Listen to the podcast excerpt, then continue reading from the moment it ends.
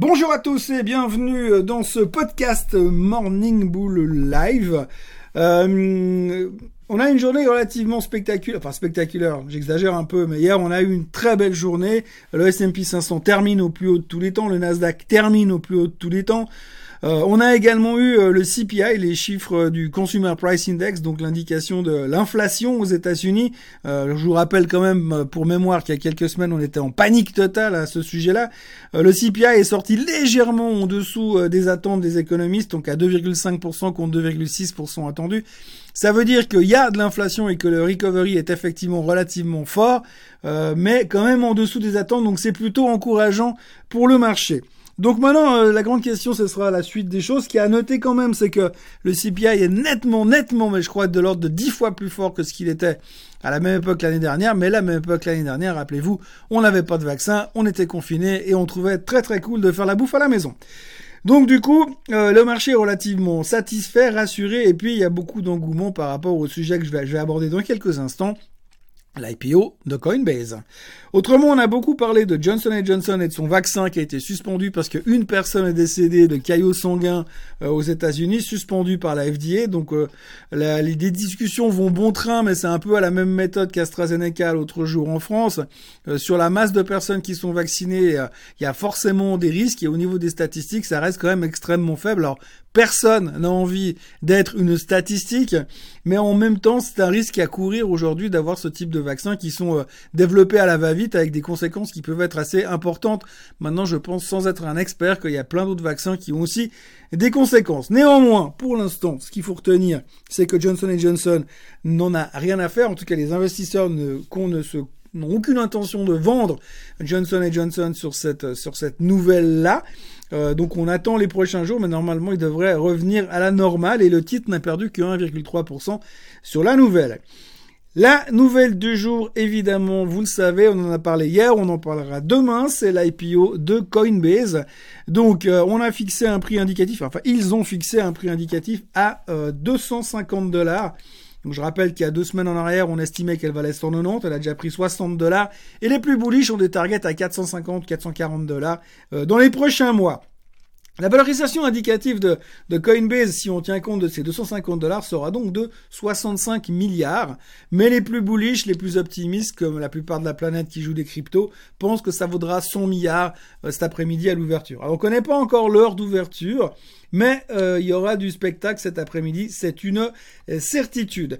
Maintenant, ce qu'il faut quand même retenir, c'est qu'avec 100 milliards de capitalisation boursière, Coinbase devient instantanément le plus gros exchange du monde, la plus grosse bourse du monde. Aujourd'hui, c'était, vous avez des, des, euh, des, boîtes comme le CME ou comme le ICE qui se tirent la bourre pour être les plus grosses bourses du monde avec des capitalisations de 65 et 75 milliards respectivement alors que vous avez euh, le Nasdaq qui se traîne lamentablement à 26 milliards de capitalisation boursière, mais Coinbase débarque avec ses 58 millions d'utilisateurs, euh, ses croissances des résultats phénoménales avec des taxes délirantes, des charges délirantes, des commissions délirantes, et le titre devient, la boîte devient instantanément le plus gros exchange du monde.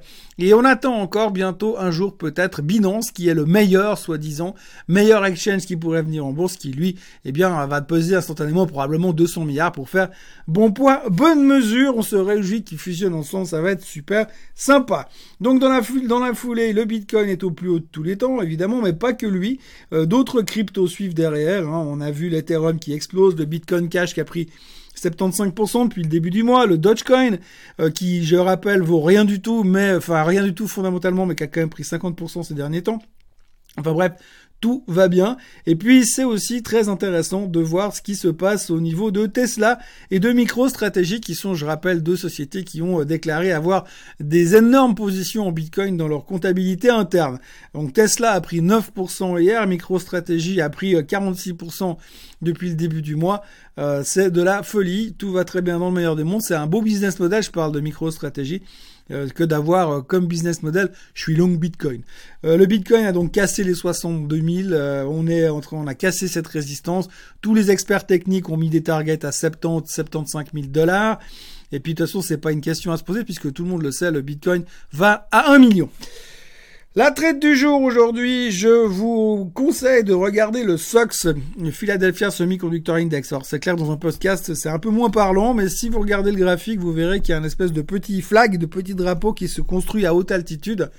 Et je pense que si on casse euh, ce petit drapeau à la hausse, on a un target assez évident en direction des 3500 qui se dessinera assez rapidement. Euh, moi, je mettrais un stop loss en dessous des 3200 sur l'indice. Mais par contre, si on démarre à la hausse, ça pourrait être assez spectaculaire. Alors, comme on peut pas acheter l'indice, vous pourrez le faire via des produits dérivés, des options, ou alors des futurs, ou alors des, euh, euh, le, tracker qui s'appelle le SMH. Mais par contre, quoi que vous fassiez, basez-vous toujours sur le comportement de l'indice et pas sur le comportement de votre de votre produit dérivé entre guillemets euh, pour mettre vos stop loss et vos targets. Dès que vous voyez que le SOX paye 3500, si on a raison, eh bien vous balancez votre position et euh, dès qu'il casse les 3200, vous coupez votre position, mais basez-vous sur l'indice. Euh, voilà pour la traite du jour. Pour la question du jour, j'ai quelqu'un qui me demande euh, s'il me semble judicieux de jouer le rebond des valeurs qui ont subi de façon collatérale les déboires du fonds Archegos. Ou vaut-il mieux rester à l'écart? Euh, pourtant, Discovery a notamment des fondamentaux qui sont très bons et des bons ratios financiers. La correction n'est-elle pas exagérée? Alors, oui, il faut pas oublier non plus quand même que la plupart de ces titres ont littéralement explosé euh, récemment dans la hausse, euh, principalement eu euh, aidé aussi par les achats du fonds Archegos et des, des, opérations de structuration de CFDs de la part des boîtes comme le Crédit Suisse, Nomura, Goldman Sachs et Morgan Stanley. Donc probablement qu'il y a eu un, un, excès aussi à la hausse, mais aujourd'hui on a fait un excès à la baisse. Donc probablement oui, il y a encore des, des niveaux qui sont relativement intéressants. Je prends le cas des deux américaines surtout, euh, Viacom, Viacom euh, et, Discovery sont pile poil sur la moyenne mobile des 200 jours. Reste à savoir euh, jusqu'où ils ont euh, fini de, s'ils ont vraiment fini de vendre leur position, parce qu'il y a des articles dans les journaux aux États-Unis en ce moment comme quoi, eh bien, ils n'auraient pas fini de tout vendre.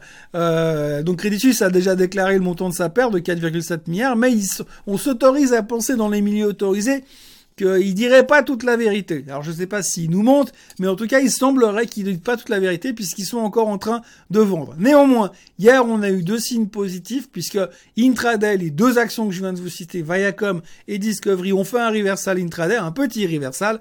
Donc je pense qu'à ces niveaux-là, ça vaut la peine de se positionner, mais par contre, il faut vraiment se positionner sur un investissement moyen terme plutôt qu'espérer un rebond fulgurant euh, type euh, trader. Voilà ce qu'on peut dire sur cette situation spécifique. En ce qui me concerne, c'est à peu près tout ce qu'il y a à dire. Donc aujourd'hui, évidemment, le sujet du jour, c'est euh, l'IPO de Coinbase, mais c'est aussi euh, là le début de la saison des publications trimestrielles, puisqu'on aura JP Morgan, Goldman Sachs et Wells Fargo qui nous donneront une semi-tendance de ce qui s'est passé ces trois derniers mois.